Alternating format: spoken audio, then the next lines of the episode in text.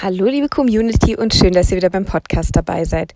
Mein Name ist Lena Lindauer, ich bin Tierärztin für Kühe und ich habe mal wieder ein Wunschthema von euch ausgegraben. Und zwar hatten ähm, einige von euch gefragt oder sich gewünscht, dass wir mal einen Podcast machen zum Thema, wie erkenne ich eigentlich kranke Tiere?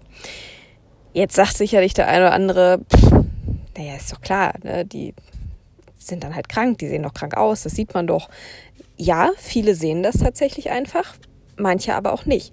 Gerade wenn vielleicht ähm, noch, ich sag mal, ungeübte Menschen die Tiere beurteilen sollen, sei es tatsächlich junge Tierärzte oder auch äh, Auszubildende in der Landwirtschaft, Quereinsteiger, ähm, wie auch immer. Es gibt einfach Leute, denen das vielleicht noch nicht so klar ist oder tatsächlich auch alteingesessene Landwirte, denen es aber einfach nie wirklich gezeigt oder nie wirklich beigebracht wurde.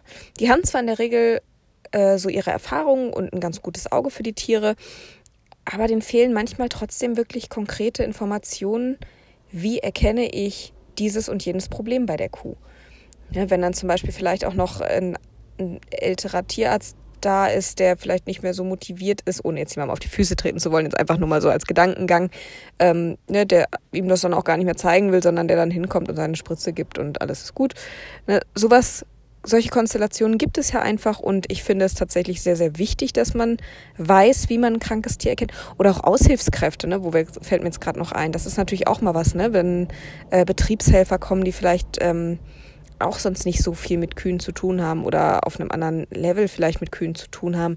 Das ist natürlich auch mal ein Punkt, ähm, wo man dann sagt, die müssen natürlich auch die kranken Tiere erkennen können. Also wir fangen einfach mal an. Wie gesagt, es, es gibt genug Möglichkeiten, ähm, warum jemand vielleicht kranke Tiere nicht sofort erkennt.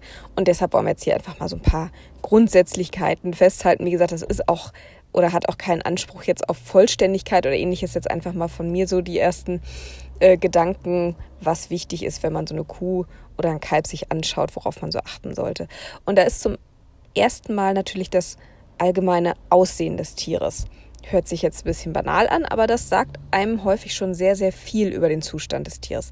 Also wenn man jetzt mal so sagt, wenn man der Kuh erstmal wirklich ins Gesicht guckt, hat die einen wachen, aufmerksamen Blick, hat die ein aufmerksames Ohrenspiel, nimmt die ihre Umgebung wahr, ist sie interessiert ne, oder hat die so einen stumpfen Blick, hat die tiefe Augen, lässt sie die Ohren hängen, ne, wirkt so ein bisschen teilnahmslos. Allein sowas schon, solche Kleinigkeiten, die können schon ganz viel aussagen. Aber da muss man natürlich auch drauf achten und da muss man auch einen Blick für entwickeln. Ja, das ist für mich eigentlich schon so fast die, die Königsklasse, sage ich mal, wenn die Kuh jetzt nicht offensichtlich was hat. Kühe neigen ja auch sehr dazu, ähm, Krankheiten erstmal zu verstecken. Das sind halt Herdentiere, die unter Umständen, wenn sie krank sind, auch von der Herde verstoßen werden könnten oder mit der Herde nicht mehr mitkommen könnten, jetzt wenn man mal so ne, der, in die freie Natur denkt, sage ich mal. Ähm, deshalb zeigen die das ja auch nicht ganz so offensichtlich, ne, wenn jetzt nicht gerade irgendwo eine blutende Wunde ist oder so. Ja, also von, also übertrieben gesagt. Also von daher, da muss man auch wirklich einen Blick für entwickeln, sich immer wieder auch die ganze Herde angucken, gesunde Kühe angucken, damit man quasi weiß, wie der Normalzustand von so einer gesunden Kuh aussieht, um dann auch diese Krankentiere rausfiltern zu können. Und was ich persönlich auch dann noch ganz wichtig finde, sich auch mal andere Herden anzuschauen. Ähm, ihr kennt diese berühmte Betriebsblindheit und äh, die macht auch davor nicht halt. Ne? Wenn ich halt, keine Ahnung, ähm, eine Herde habe, wo viele Clown-Probleme sind, wo also relativ häufig Kühe lahm sind, dann verliere ich vielleicht so ein bisschen das Gefühl dafür, was denn vielleicht wirklich viele lahme Kühe sind weil ich das ja quasi jeden Tag vor der Nase habe und irgendwann das so ein bisschen zum Normalzustand, Anführungszeichen, für mich wird. Einfach um da so ein bisschen immer auch die, die Relation zu sehen äh, und zu merken, ja, Moment, in anderen Betrieben sind aber gar nicht so viele Kühe lahm. Äh, vielleicht habe ich doch ein paar zu viel. Na, also ruhig auch immer mal äh, über den Tellerrand gucken, in andere Betriebe gucken, sich andere Herden anschauen, wenn möglich, ähm, um da auch immer wieder ja, ich sag mal, frischen Wind reinzubringen, anderen Blickwinkel auch auf seine Tiere zu bekommen ähm, der andere Betrieb hat dafür vielleicht ganz andere Probleme. Der hat dafür vielleicht, ähm, pff, weiß ich nicht, der hat vielleicht zu viele Euterentzündungen. Ne? Und dann siehst du da auf einmal irgendwie, weiß ich nicht, wie viele Kühe mit roten Bändern an den Füßen, weil die mit, am Euter behandelt sind oder vielleicht sogar geschwollene Euter oder ähnliches und denkst dir, Gott, wie kann das denn sein? Aber wenn der bei dir im Stall stehen würde, würde der wahrscheinlich denken, oh Gott, hier humpeln ja alle, wie kann das denn sein? Ne? Also da, ähm, man hat ja immer so seinen, seinen Blickwinkel irgendwie, in dem man sich da so festfährt. Geht mir ja nicht anders. Ähm, von daher, äh, also da ist ja niemand vor sicher.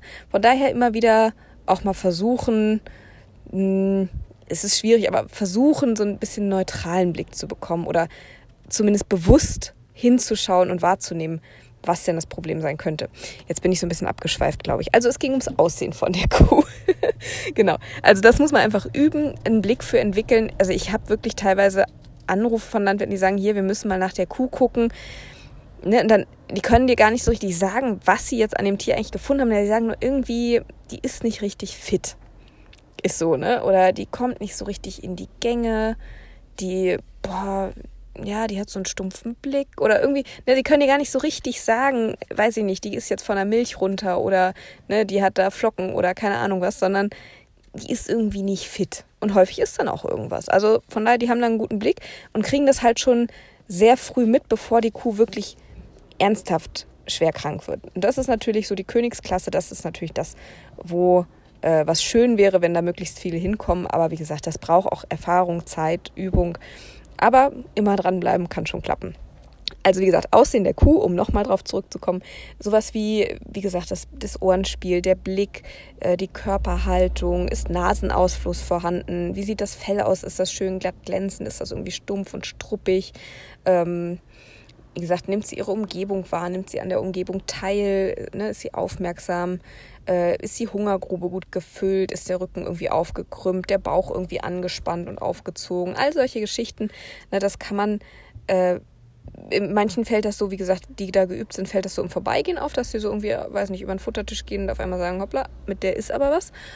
Und andere sind da vielleicht noch nicht so geübt drin, dann wirklich ganz bewusst einzelne Tiere immer mal angucken, darauf achten. Wie gesagt, ihr müsst jetzt nicht jede Kuh einzeln untersuchen, aber einfach um auch mal zu üben, mal aufmerksam durch den Stall gehen und sich einfach mal ein paar Tiere bewusst angucken. Ähm, das Gangbild ist natürlich auch ganz entscheidend. Gehen die Kühe irgendwie unsicher, vorsichtig? Wie legen sie sich hin? Wie stehen sie auf?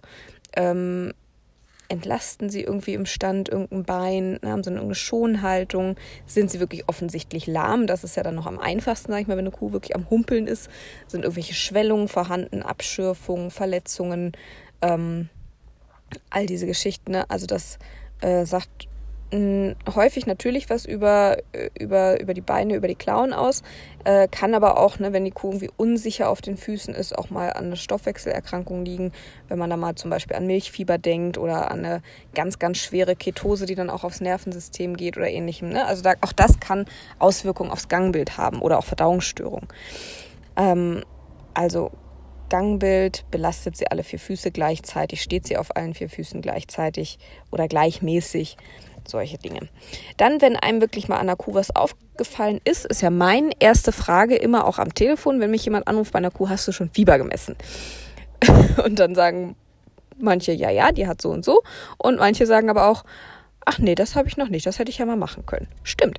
Also, erste Sache, wenn einem was an der Kuh auffällt, ruhig mal einfach Fieberthermometer reinhalten. Das ist eine ganz einfache Geschichte, sagt einem aber auch schon mal viel aus, hat die Kuh eine Infektionskrankheit, ja oder nein. Ne? Und dann eben ist die Temperatur erhöht oder ist sie vielleicht sogar erniedrigt. Ne? Wenn eine Kuh vom Kreislauf her zum Beispiel nicht so äh, fit ist, kann die Temperatur natürlich auch mal erniedrigt sein. Also Normaltemperatur bei einer Kuh zwischen 38,0 und 39,0. Ähm, bei einer wirklich gerade hochleistenden Kuh wirklich zum, zur Blüte der Laktation sozusagen, ist die Temperatur schon mal tendenziell etwas höher. Auch kurz nach der Geburt, so die ersten zwei, drei Tage nach der Geburt, kann die Temperatur mal etwas höher sein. Ne? Wenn da irgendwo jetzt 39,2, 39,3 ist, da würde ich jetzt noch nicht direkt auf den Alarmknopf drücken. Aber ähm, normalerweise, wie gesagt, bis 39,0. Auch an heißen Sommertagen tagsüber, ne, wenn wir 40 Grad draußen haben, auch da ist die Temperatur schon mal erhöht. Äh, abends ist die Temperatur tendenziell etwas höher als morgens. Ähm, ne, das soll, soll, man immer alles so im Hinterkopf haben, aber tendenziell natürlich, äh, wenn man wissen möchte, ist die Kuh krank oder nicht, kann man erstmal ganz einfach Fieber messen. Dann ist noch eine Sache, wo, wo man immer schön darauf äh, achten kann, ist die Atmung. Ne, atmet die Kuh schön ruhig, gleichmäßig. Äh, wenn man sich nicht sicher ist, einfach mal die anderen Kühe im Stall mit angucken. Atmen die so ähnlich oder äh, ist da irgendwas anders? Irgendwie ist das eine sehr schnelle Atmung. Pumpt die, hechelt die atmet die ganz flach oder ne, wirkt das irgendwie angestrengt, hustet die, alle diese Geschichten, da kann man auch immer schön äh, drauf achten, kann da auch viel ja, dran, dran ablesen, welches äh, Organ zum Beispiel betroffen sein könnte. Wobei nur weil eine Atmung pumpend oder angestrengt ist, muss nicht immer an der Lunge liegen, kann zum Beispiel auch ein Ausdruck von Schmerzen sein, wenn die Atmung verändert ist. Eine Zähneknirschen ist in dem Zusammenhang zum Beispiel auch noch was, ne? wenn eine Kuh Schmerzen hat oder so. Die fangen auch häufig an, Zähne zu knirschen, haben also ein bisschen Schaum vorm Maul teilweise wirklich. Ähm, das ist auch mal noch so ein Anzeichen. Kühe sind ja so stumme Leider, sage ich mal, wenn die Schmerzen haben. Ne? Die, die geben wenig Schmerzäußerung von sich, die, die schreien nicht oder irgendwas, sondern ne, die knirschen mal mit den Zähnen oder die stöhnen vielleicht mal. Aber ähm, Ansonsten leiden die ja eher so stumm vor sich hin. Deshalb äh, unterschätzt man ja häufig auch was eine Kuh an Schmerzen hat, wenn man sagt, ah, die Kuh, die hält, die hält so viele Schmerzen aus. Ja, die hält die aus, aber die hat sie trotzdem. Ne? Das darf man nie unterschätzen bei den Kühen. Deshalb immer schön nicht mit Schmerzmittel sparen, ähm, sag ich immer.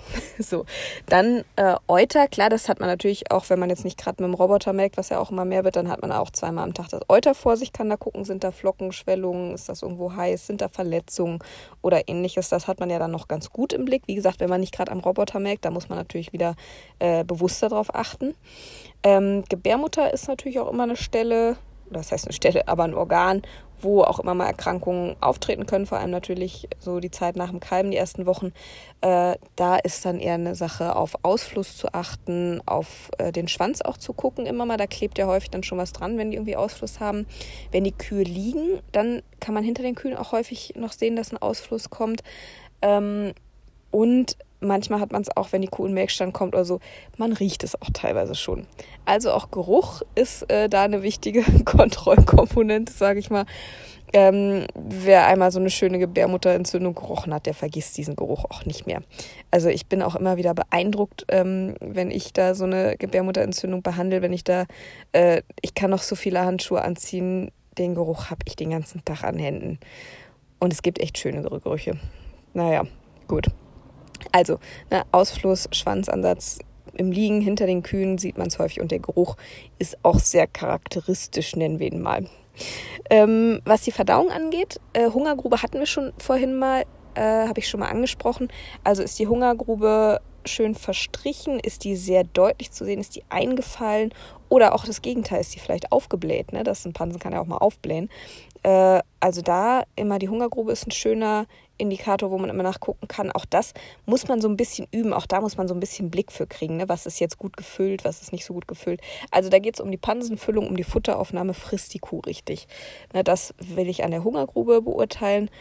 Ähm, wie gesagt, das ist auch so ein bisschen Übungssache. Muss man einfach sich immer wieder die Kühe mal angucken, immer wieder auf die Hungergruben mal bewusst achten, wie sehen die so aus, äh, dass man da auch so ein bisschen Blick für kriegt, was ist jetzt sehr leer, was ist voll, was ist gebläht und so weiter. Und im Hinblick auf Aufgasungen vom Verdauungssystem auch immer die Kühe mal von hinten angucken. Ne? Das ist ja, die sind ja auf der linken Seite eigentlich so relativ gleichmäßig rund, eher wie so ein Apfel, sage ich mal, wenn der Pansen gut gefüllt ist. Mm, auf der rechten Seite sind die im oberen Bereich, weil da ja der Pansen fehlt, eher so ein bisschen ja nicht eingefallen, aber so ein bisschen schlanker als unten, sage ich mal. Ja, also da haben die eher so eine Birnenform. Also das ist normal, dass die Kuh von hinten so ein bisschen asymmetrisch aussieht. Äh, und natürlich im Verlauf der Trächtigkeit ändert sich das natürlich auch immer noch mal ein bisschen. Aber ähm, das kann man sich auch immer noch mal schön angucken, weil man dann auch äh, schneller sehen kann von hinten, ob irgendwo ein Bereich auf einmal dick ist, sprich aufgebläht ist, der vielleicht eigentlich gar nicht so aussehen sollte. Ähm, natürlich, klar, wenn die Kuh richtig Bauchschmerzen hat, dann zeigt die auch Koliksymptome, also vielleicht mal ein Stöhnen oder tritt sich auch mal mit den Füßen unter den Bauch oder guckt sich mal nach dem Bauch um. Das ist dann natürlich schon eine etwas heftigere Form von Verdauungsstörungen. Da sollte dann schnell der Tierarzt her. Äh, und der, der Kot, das ist auch immer noch ein Anhaltspunkt. Ne? Also mal jetzt abge ja, was heißt abgesehen davon, nee, ist auch wichtig. Ist der gut verdaut oder sind da viele unverdaute Bestandteile drin? Ist der eher dünn? Ist der eher fest und trocken? Ne, und danach kann man dann ja auch entscheiden oder so ein bisschen eine Tendenz ablesen, was das Problem sein könnte. Ne? Wenn, der, wenn der Kot jetzt dünn ist zum Beispiel, ne? dann kann ein Durchfallerreger der Verursacher sein, kann aber auch ein bisschen Richtung Azidose zum Beispiel gehen. Also dass äh, die Kotkonsistenz, kommt überhaupt Kot äh, und so weiter, das ist auch mal wichtig. Sind da irgendwelche Beimengen, sind da Blutbeimengen, weißer Schleim mit dabei und solche Geschichten. Also auch mal die Kotkonsistenz gut angucken. Und dann natürlich allgemein, klar, wenn an der Kuh irgendwelche Verletzungen zu sehen sind, irgendwelche Schwellungen zu sehen sind und so weiter. Das ist dann ja eher so, ich sag mal, das etwas offensichtlichere, äh, was man dann mitkriegt. Das ist so, ja, das sieht man ja dann eigentlich, sollte man sehen. Genau, also wie gesagt, allgemein Auge für die Tiere entwickeln und was ich auch ganz wichtig finde, auch wissen, was kann man selber machen und wo sind seine Grenzen. Also man sollte auch gut seine Grenzen kennen. Das ist mir immer noch sehr wichtig. Ähm, ich finde es in Ordnung, dass man nicht gleich bei jedem Zimperlein den Tierarzt ruft, finde ich völlig in Ordnung, weil ihr als Landwirte, ihr habt auch eure jahrelangen Erfahrungen ne, und ihr wisst auch, was ist bei eurer Herde häufiger der Fall, was nicht so häufig der Fall. Ähm, was könnt ihr auch gut, was könnt ihr vielleicht nicht so gut. Ne? Also das, ähm, ich habe zum Beispiel auch Landwirte, die weiß nicht, die ne, messen selber einen Ketonwert und infundieren die Kuh dann auch. Das ist alles kein Problem, machen eine Milchfieberinfusion selber, wollen die Kühe aber nicht drenchen zum Beispiel. Wenn, wenn ein Drench ansteht, dann äh, soll ich das dann halt machen. Ja, also solche, ne, das, da muss man auch einfach gucken, was, was kann man gut, was traut man sich nicht so zu. Und das finde ich dann auch überhaupt keine Schande, wenn man sagt, nee, das möchte ich nicht machen, weil ich habe Angst, dass ich da in der falschen Röhre lande beim Drenchen zum Beispiel.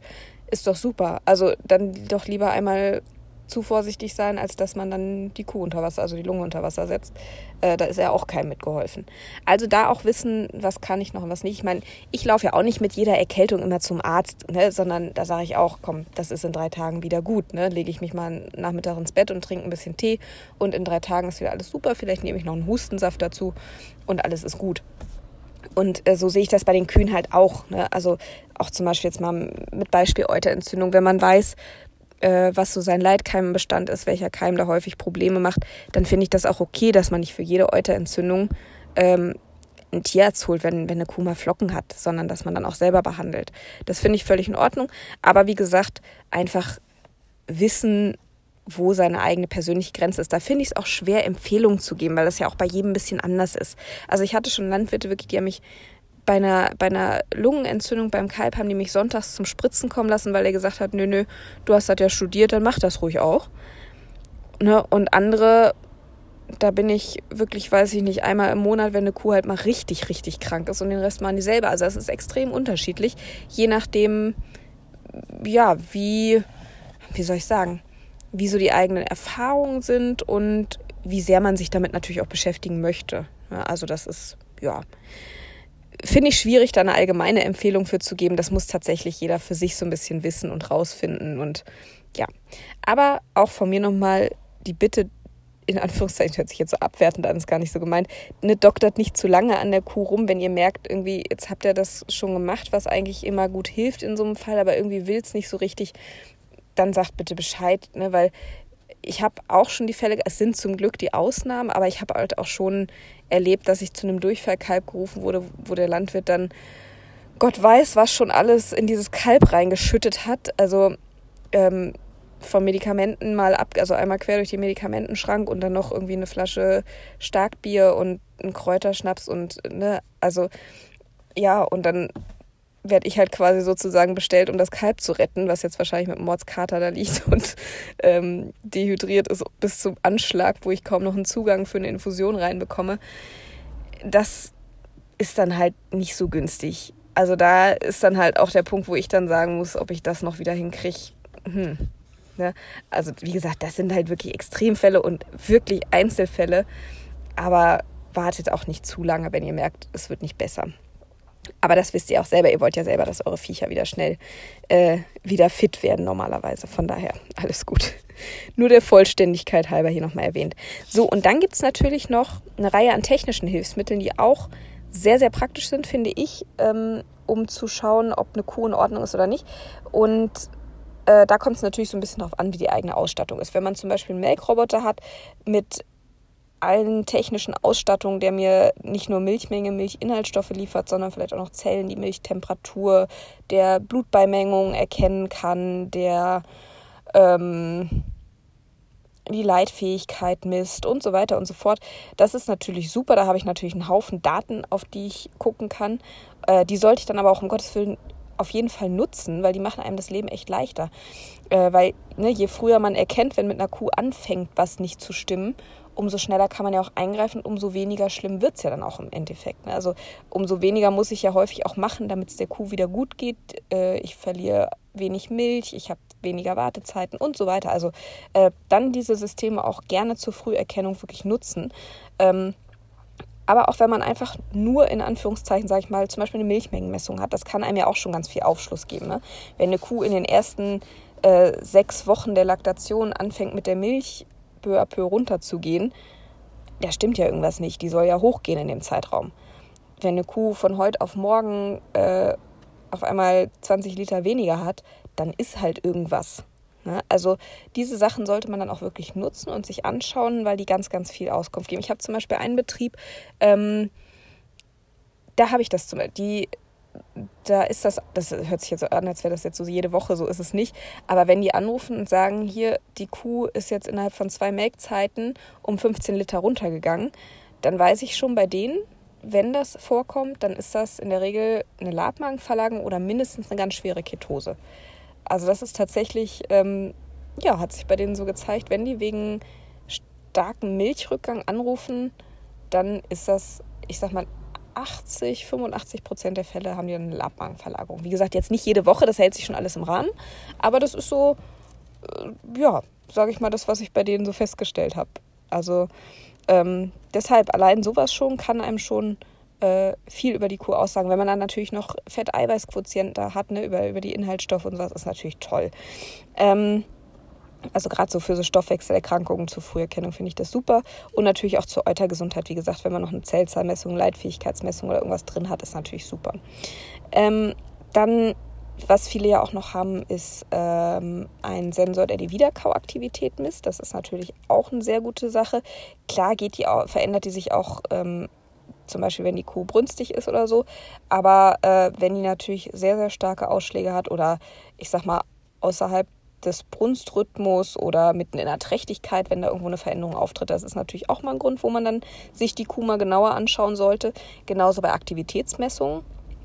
Äh, wobei die Aktivität bei Krankheit ja tendenziell eher runtergeht und bei der Brunst hoch. Von daher ist das schon äh, auch ein Grund zu schauen, wenn die Aktivität tatsächlich runtergeht, ähm, ist das auch ruhig ein Grund, sich die Kuh mal anzugucken. Und dann gibt es natürlich jetzt äh, mittlerweile auch noch andere Messsysteme, wie zum Beispiel so Boli, die man eingeben kann, die dann Temperatur messen, die Pansen pH messen und so weiter. Also das ist natürlich dann ähm, ja schon die Vollausstattung, sage ich mal. Aber äh, nutzt diese Daten wirklich, wenn ihr sie habt, weil die sind tatsächlich, also ich persönlich finde die äh, sehr, sehr praktisch, um da eine, eine Überwachungsmöglichkeit einfach zu haben. Ähm, kommen wir noch mal kurz zu den Kälbern. Da ist es ja letzten Endes ähnlich. Ne? Auch da gucke ich natürlich nach Verhalten, nach Körperhaltung und so weiter. Ähm, da gibt es natürlich noch mal ein paar andere Sachen, auf die ich spezieller gucken kann. Zum Beispiel Nabel. Da hat mir eine eigene Folge zu. Da könnt ihr gerne noch mal reinhören. Also wenn der Nabel irgendwie ver verändert aussieht, äh, ist das natürlich ein äh, ja, Indiz, dass da was nicht stimmt. Auch da guckt man, ähm, kann man gut auf die Atmung gucken, ob die in Ordnung ist, ne, auf Nasenausfluss, Husten und so weiter. Auch da Kotbeschaffenheit sich anschauen. Das sieht man bei den Kälbern ja eigentlich fast noch einfacher als bei der Kuh, wenn die einen schmutzigen oder nassen Popo haben oder wenn die Boxen oder Iglu-Wände ähm, zugeschissen sind. Ne, das sieht man ja eigentlich in der Regel ganz gut bei den Kälbern. Und dann natürlich bei den Kälbern als besonders, was man jetzt bei den Kühen, ja gut, bei den Kühen gucke ich auf Pansenfüllung, auf Futteraufnahmen, bei den Kälbern gucke ich natürlich, trinken die ihre Milch oder nicht. Ganz, ganz wichtig. Ähm, und auch da auch nochmal ein Unterschied, äh, ob Kälber restriktiv oder ad libitum gefüttert werden. Ähm, ne, wenn ich die restriktiv fütter, habe ich natürlich den Vorteil, dass ich mindestens zweimal am Tag äh, das Verhalten der Kälber quasi sehe, wenn ich mit dem, mit dem Milchtaxi oder mit den Eimern oder so komme, ne, dann äh, stehen die in der Regel begeistert auf und kommen nach vorne und wollen was saufen und saufen dann ganz gierig ihre Milch weg. So sollte es im Idealfall natürlich sein. Und klar hat man auch mal so ein Kalb dabei, was von sich aus einfach ein bisschen träger ist, ne, was sich vielleicht ein bisschen Zeit lässt, vielleicht so ein bisschen auf dem Nuckel rumknatscht, ohne dass es was hat. Aber grundsätzlich sollten die Kälber schon ne, aufstehen, nach vorne kommen, ihre Milch trinken. Das ist natürlich bei Ad libitum-Kälbern ein bisschen anders. Wenn da die Eimer aufgefüllt werden, das juckt die häufig gar nicht, ne, weil ist ja immer Milch da, ist ja kein Grund jetzt zu gucken, nur weil da jetzt jemand einen Milcheimer kommt. Pff, egal. Ne? Also da muss man dann schon mal ein bisschen bewusster noch hinschauen oder das Kalb vielleicht mal auftreiben oder so. Äh, da muss man sich eine andere Möglichkeit überlegen. Klar, guckt man sich an, was das Kalb so über den Tag trinkt, aber wenn es jetzt morgens zum Beispiel, wenn ich morgens die Eimer auffülle, es steht nicht auf, sage ich, naja, pff, steht ja nie auf, wenn ich die Eimer auffülle.